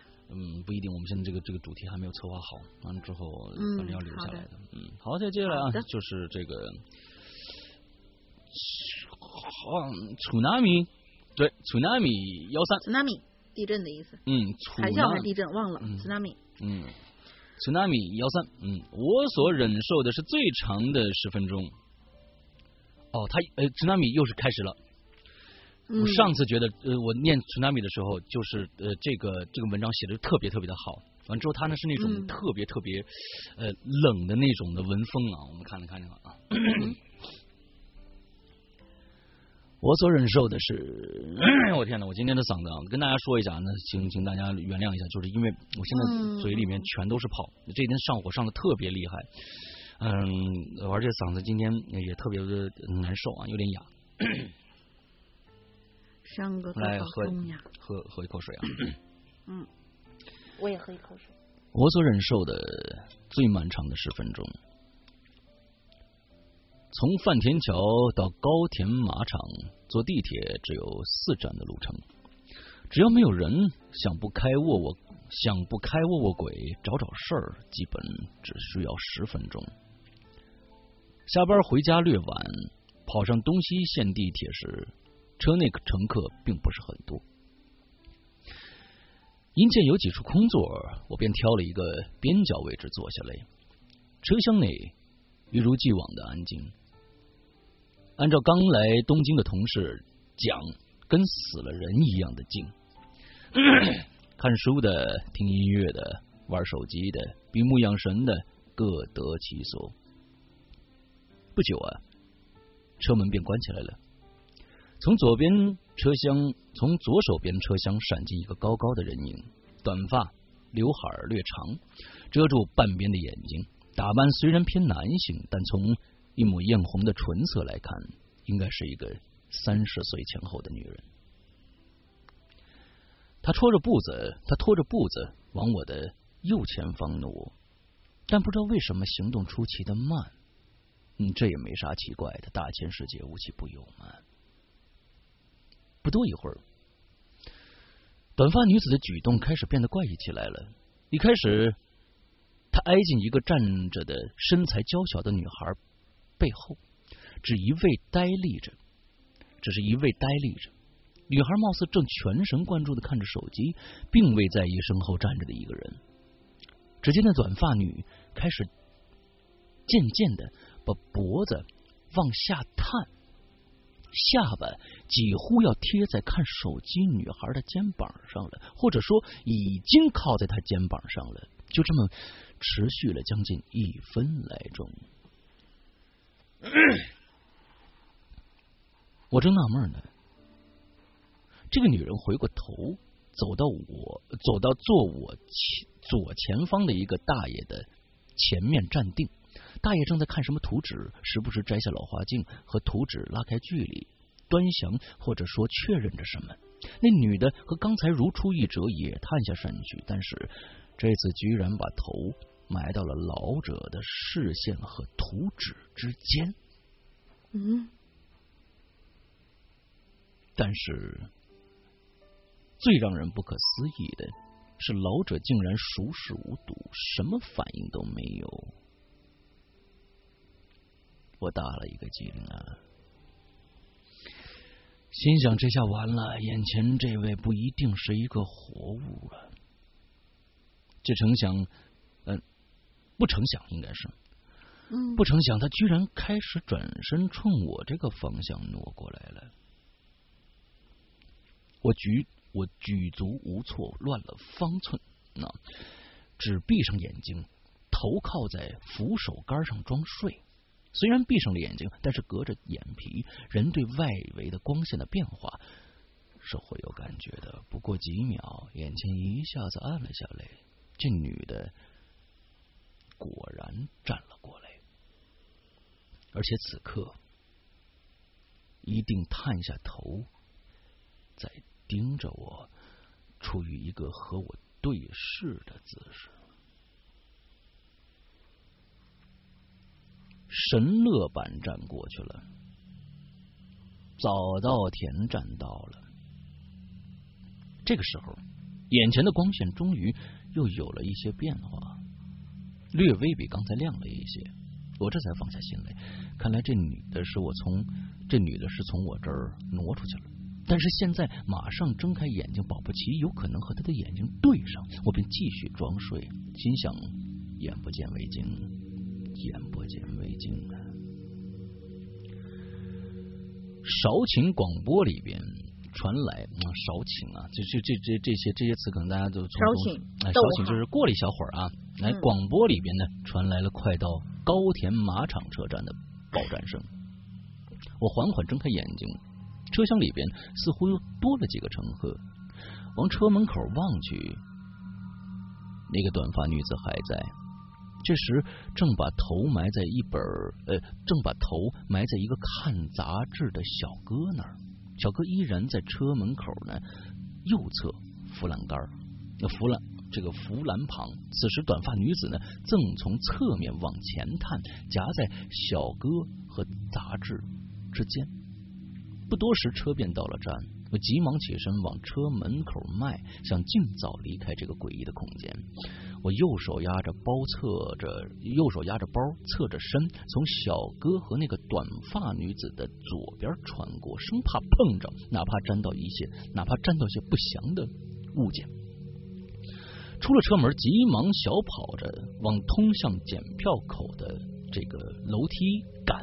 就在这个时候，我突然发现我犯了一个大错。再次回过头的时候，地铁的车门已经关上了。那女的将脸死死的贴在车门小窗口上，盯着我，扭脸扭曲着，那神情似乎在说：“你不是看得见我吗？”那这个故事就完了。Superman 在哪里？对，Superman 在哪里？对。呃，就是我只是当时选的时候觉得这个很有意思，然后我就把它放出来了。他说他是 Superman，Superman 呢，在很多人的这个呃人的眼眼里面就是能力持有者，你知道吧？嗯。他说他自己是一个能力持有者，我可以看得到他，我就是 Superman。嗯，但是好像跟我们这期的主题这个相差甚远啊。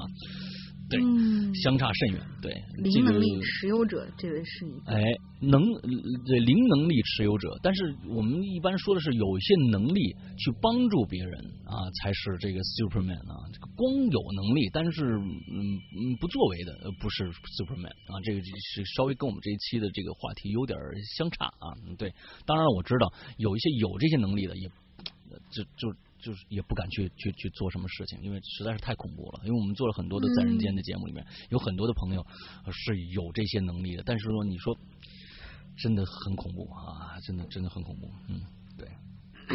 OK，这是我们今年好像是最恐怖的一个一个故事，对吧？是的，是的。好。我们因为这个话题好像很难，就是比如说，除非是那种比较惊险的那种情况发生的话，很难去给他做一个恐怖的一个定位，好像。嗯，对对对。好，下一接下来，下一个是转世飞天同学，帅帅师阳，美美玲玲好啊！平凡的我看到这个话题，突然就想起了一个发生在自己身上，可能有点小英雄的故事吧。嗯，记得那是几年前的一个中午。单位里的大部分人都在休息呢，我没有午睡的习惯，所以在楼道里跟同事们聊天。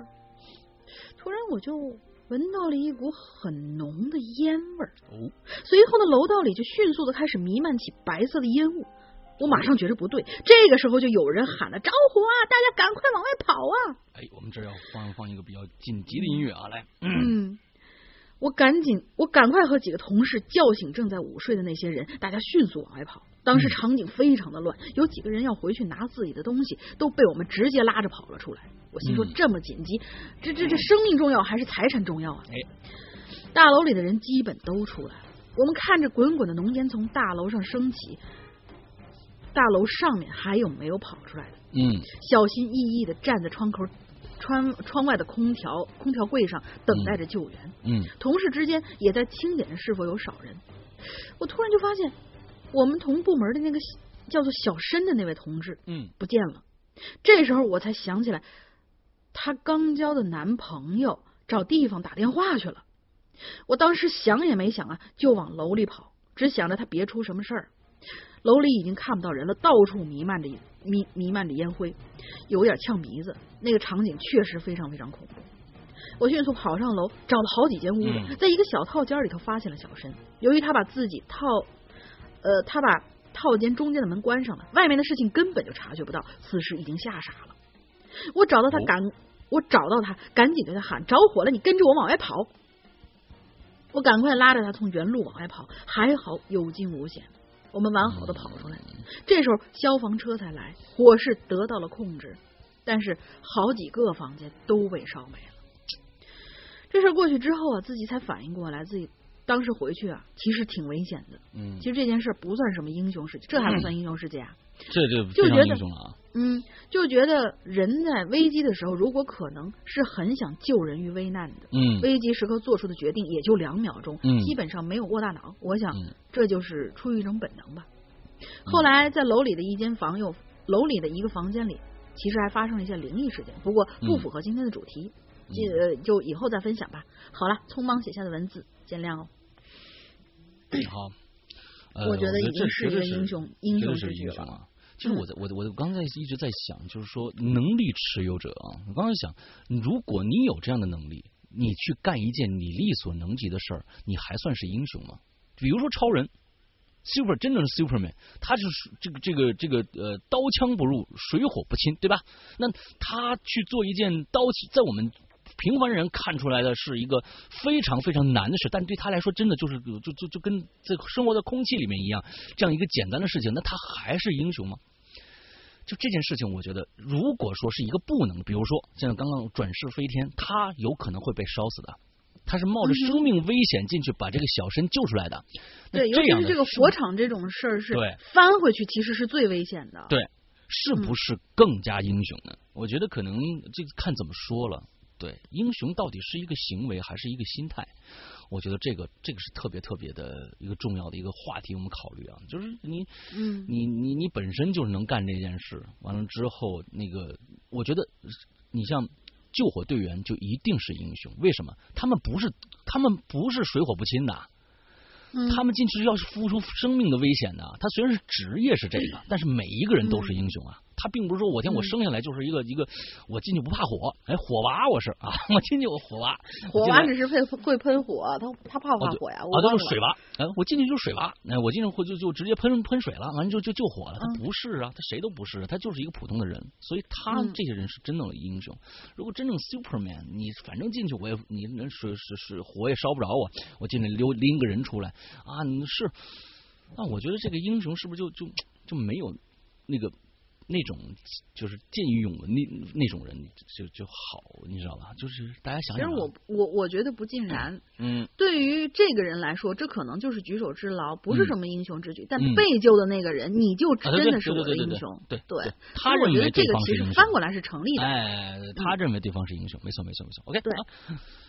接下来啊，就是今天我们的最后一个茶韵书香啊。看到一楼的康康说，我们做过最了不起的事就是努力活着。还真是有好多好多人在前几楼的时候都给我们提示，我们就觉得做过自己最了不起的事情就是努力的活着。就是，我觉得其实现在能够啊维持自己不给别人添麻烦，这个确实是一件挺不容易的事情。嗯嗯，我觉得真的是说到我心坎里了，因为我刚刚度过一个最兵荒马乱的时期。嗯，四月四到九月是我们公司最忙的季节，但是我们偏偏把婚期定在了五月三号。这是我的婆婆拿着我和我老公的生辰八字特意去挑的日子。老年人呢都有比较相信这个，我们呢也就随着他了。就在这个节骨眼上，我的宝宝也迫不及待的来凑热闹。本来我们一家人都是为此高兴的，可是早孕时期的各种不适，直接折磨的我不成人形了，每天吃不下睡不着，吃啥吐啥。直体重直线下跌，过去想过去想方设法都减不下来的肥，现在轻轻松松瘦下来好几斤。尽管单位考虑到我的特殊情况，都允许我比别人的同别的同事早一点下班，可是每天还是要晚上八九点钟才能下班。繁重的工作，身体的不适，操办婚礼的琐碎，还在还有迫在眉睫的专业证书考试，我简直是手足无措呀！还好我有一个好脾气老公。每天给我洗衣服、做饭、吃操持家务，忍受着我的坏脾气。奈何他这个大好人和一个发小合伙做生意，被坑了个踏实。这个具体的经过，我就不在这细说了。反正他那个发小啊，要多不要脸有多不要脸。可是，在法律上呢，我们却拿他没办法。我们的经济状况开始前所未有的窘迫了。所有人都说我老老公真傻，我什么也没说。我已经受够，已经够难受的了。只是有时候我一个人在回家的路上，她已经够难受了啊！这叫他已经够难受的了啊！她老公已经够难受的了。嗯，只是有的时候，我一个人在回家的地铁上，想起这些乱七八糟的事儿，不知不觉的就流满泪流满面。我戴着耳机听广播，刚好听到电台在放李健的《十点半的地铁》。每个人都很累，生活总是有许许多多难处，可是我们总是要去面对的呀。麻烦一个接一个的来，我必须一个接一个的去解决。我们慌慌张张、匆匆忙忙，婚礼还是办完了。我最难受的时期也过去了，虽然还是吃不好，但不再那么没。玩没没完没了的吐了啊！前几天做产检，唐氏筛查没过关，呃，检查报告显示高危，但是没办法啊，没没，但是没关系，我相信我的宝宝会很坚强的。今天是周五，明天我考完试，后天接待客户，周星期一到星期三出差上海，回来我就请请几天假，好好照顾一下宝宝，来日方长。我的天呐，辛苦了，辛苦了。OK，嗯，其实呃嗯，其实其实我我我我我在我在我这样想说的时候，确实是有的时候是看上去是生活所迫，真的有很多的时候感觉上嗯。我们现在看了很多的电视剧也好，或者是家庭剧也好，里面都是说啊，我们的工作有多么多繁重，工作是呃是首要的。我们因为有工作，我们才能挣到钱。我们的钱是要放在最前面，没有钱我们就没办法好好生活。这是这是绝对，这是这是真理。在现在的社会上面来说，你必须有钱，嗯，才能养活你，呃，好好的生活。那有的时候其实，嗯，从整个的这一个。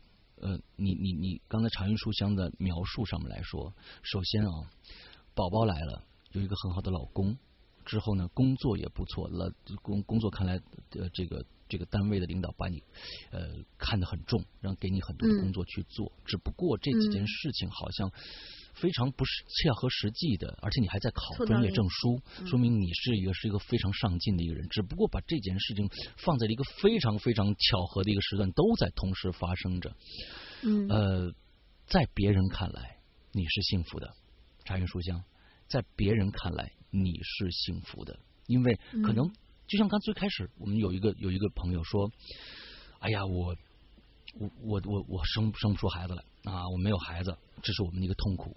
完了之后，呃，孩子来了以后可能要早产，完了之后，呃，可能工作上没有工作，我我我生了病了，我没法去工作。完了之后怎样怎样？其实从这些角度上来说，茶云书香你是幸福的，真的，只不过是把这些事情全部集合在一起了来发生，嗯，让你会过于的忙碌，而在这个时候，你一定要学会取舍，有一些事情你一定要学会取舍，什么重要，什么不重要。那么现在最重要，我觉得是宝宝。那么你你你同时你的专业证书，你老板对你的信任，这些 已经是为你打下了一个坚实的基础了。即使嗯咱们说的差一些，你丢了这份工作，可能还会找到另外一份。而宝宝和你自己的身体，你比如说唐氏筛查已经那么高了，你是否现在应该注意一下休休息了呢？你也想，你也知道是来日方长，你打了四个字是来日方长，那这个这个方长有多长呢？所以你一定要会有取舍，在现在这个状态下，呃，比较比较惨的是你老公，你知道吗？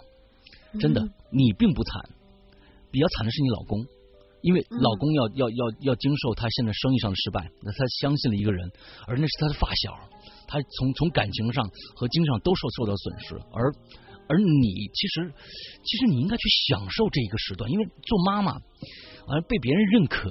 呃，还有婚姻的走进婚姻的殿堂，去去做做去举行婚礼，按说应该是都是享受人生最重要的一趴的时候，但是呢，嗯你反而被这些琐碎的事情放在一起，让让让很多的呃很多的事情把你打乱了。所以在这个时候，尤其你宝宝降降生的时候，你的身体又又现在又又不是那么好的时候，你一定要学会取舍，一定学会取舍。嗯工作挣钱，那才是真正的来日方长。而宝宝现在你要就要抓住这个时间，好好的去照顾你自己和你肚子里面的宝宝。因为我们在最最开始也说了早产儿的事情，各种各样的事情，其实这些事情不要让这些事情发生，好好在这个事情把这个时间该把呃把你该做的事情做好就 OK 了，真的。嗯是的，对，所以说冰欢说我们最不了呃最了不起的事情就是活着这句话，我觉得可能有它一定的道理，但是有的时候我们去想一想，我们是我们其实得到了很多的东西，因为我我我有时候也会在抱怨我我现在的状态是否是对的，因为我我我我每天就是一个人，嗯。呃，在在在屋子里面待着，我们不可不和任何人的，我我有时候我还会会产生一种想法，我会不会得抑郁症啊，会会不会得自闭症这种感觉？因为真的每天在在在一个一个面对一个话筒来讲故事或者怎样怎样的，就好像开始还很新鲜，过了五年以后，我会我我是否会有这样的一个？但是我再又一想，上天给我这么好的一个机会，很多人都在羡慕我这样的一个机会哦。很多人都在羡慕我这样的一个机会，我为什么不把这个机会用到最好，让更加积极的去去去生活，去去去去去工作呢？呃，有那么多人期盼着听到鬼影的故事，期盼听到鬼影的节目，我为什么不把嗯这些、这些这个工作完成好呢？所以其实努力着活着，每个人家里都有一本难念的经，每一个人呃家里面都有嗯，好像比电视剧还精彩的一个生活。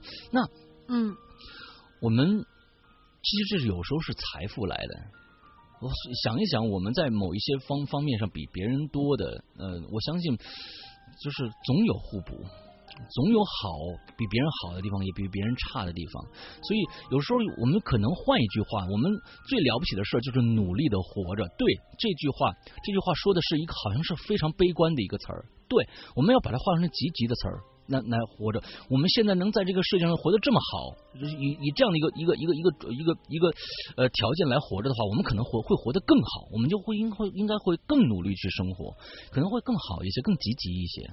对，嗯，嗯，把把每一天的嗯一些生活上的琐碎的一些负面的东西夹杂在自己的生活当中，对自己的来日方长并没有太多的好处。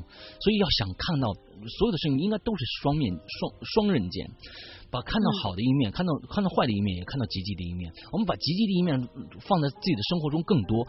一定会生活的更好的，相信我这一句话，相信我这句话，大家一定要相信我这一句话，不要过于呃消沉的去生活，那样其实没什么大意思，对，没什么大意思，好吧？嗯，学会取舍就好了。哎，OK，嗯，好，那我们今天的这个节目，我们一直在一个非常，今天我们非常非常，有时候还还很沉重的感觉啊。哎呀，对对对，我们放点开心的音乐吧，嗯。哎呀，就是我觉得酝酿一下嘛，还是呃，就是。总体来说，都是一些比较正能量的一些东西。啊，那当然，当然，当然，正正啊，有感动，有正能量，然后有搞笑，对，啊，还有恐怖。哎，对，这就是《鬼影人间》。哎，对对对对对对，就是这个，我们是一个非常杂七杂八的，不知道在说什么的节目。嗯，对，引流言就是这个样子的嘛。OK，好，我们我们这个星期的节目就到这儿结束了。我们之后呢，呃，在我们的星期三的时候，虽然我们没有啊，对。我们这个星期三是空档啊，嗯，《鬼影在人间》也不会更新啊。完之后，这个上个星期跟大家说一下，上个星期和上上个星期连着播了两期非常棒的，可能大家很多人都都喜欢的罗宾来我们完我们的这个这个一个新鬼友啊，来我们这儿做客，来讲述他的一些恐怖的故事。我告诉大家，这个星期三记住。记住，大家一定要记住啊！这个星期三，在我的直播节目，也就是花椒直播的上面的《扬言怪谈》里边，我们会再次请到这个罗宾来讲他的第二趴故事。他一共十个故事，在第一趴里面两个小时的时间内，他只讲讲了一个、两个、两个故事，还有八个故事在等着我们。所以呢，我相信。星期三又是一个非常非常冷的寒冷的恐怖之夜啊！呃，大家觉得你你们那儿太热的话，然后又又不想开空调省电的话，就来看我们的《扬言怪谈》花椒直播上的《扬言怪谈》，晚上九点钟准时开始。星期三啊，同时呢，我们星期二和星期四呢，也是我们《扬言怪谈》的呃固定直播时间，要我们会再讲一个我非常我个人非常好。喜欢的一个故事叫《失控》，现在已经讲到了第十十四集。那星期二应星期二就应该讲第十四集了。所以呢，这是我非常喜欢的故事。而这个故事除了在我们的《洋洋怪谈》里面可以看到重播以外，只有在我们的会员苹果。A P P 的会员专区里面，只有在这一个地方，剩下的地方全部都听不到。不管是免费平台还是收费平台，我们都不会登录。只有在我们的会员专区里面，才会大家才会听到我们直播里面的故事的录音，高品质的录音剪辑。OK，啊，这就是我们会员专区的另外一个非常棒的一个福利啊。好，嗯，好，大玲玲想一个今天的我们的进群密码啊，并另外把说一下我们的群号。嗯，进群密码我先想一想。先说群号啊，嗯，群号是鬼鬼影人间唯一官方群，二四二幺八九七三八，OK，二四二幺八九七三八，嗯，就是去搜这个号码，直接群里面进群密码，输入每期当期留言，我们给大家说出了这个进群密码。有的时候你可能要动动脑子去找一找这个进群密码，然后输进去，输对了就能放进去啦。OK，满满满十八岁啊，嗯。嗯，对对对，还有就是注册论坛的时候也是需要输入这个码的，就是说注册原因那个地方你填入这个码就 OK 了。OK。然后这个进群密码呢是，注意听啊。嗯。有一个哎，人影中闪出的一位窗户那窗户那位同学啊，他的爷爷啊，最后的军衔是什么？哦，两个字儿。哦，明白了，我我就知道答案了，不知道大家知不知道啊？只要认真听节目的都知道。OK，嗯，那好吧，那我们今天的节目就到这儿结束了，祝大家这周快乐开心！我要赶紧去一趟厕所，拜拜，拜拜，我要去吃饭了。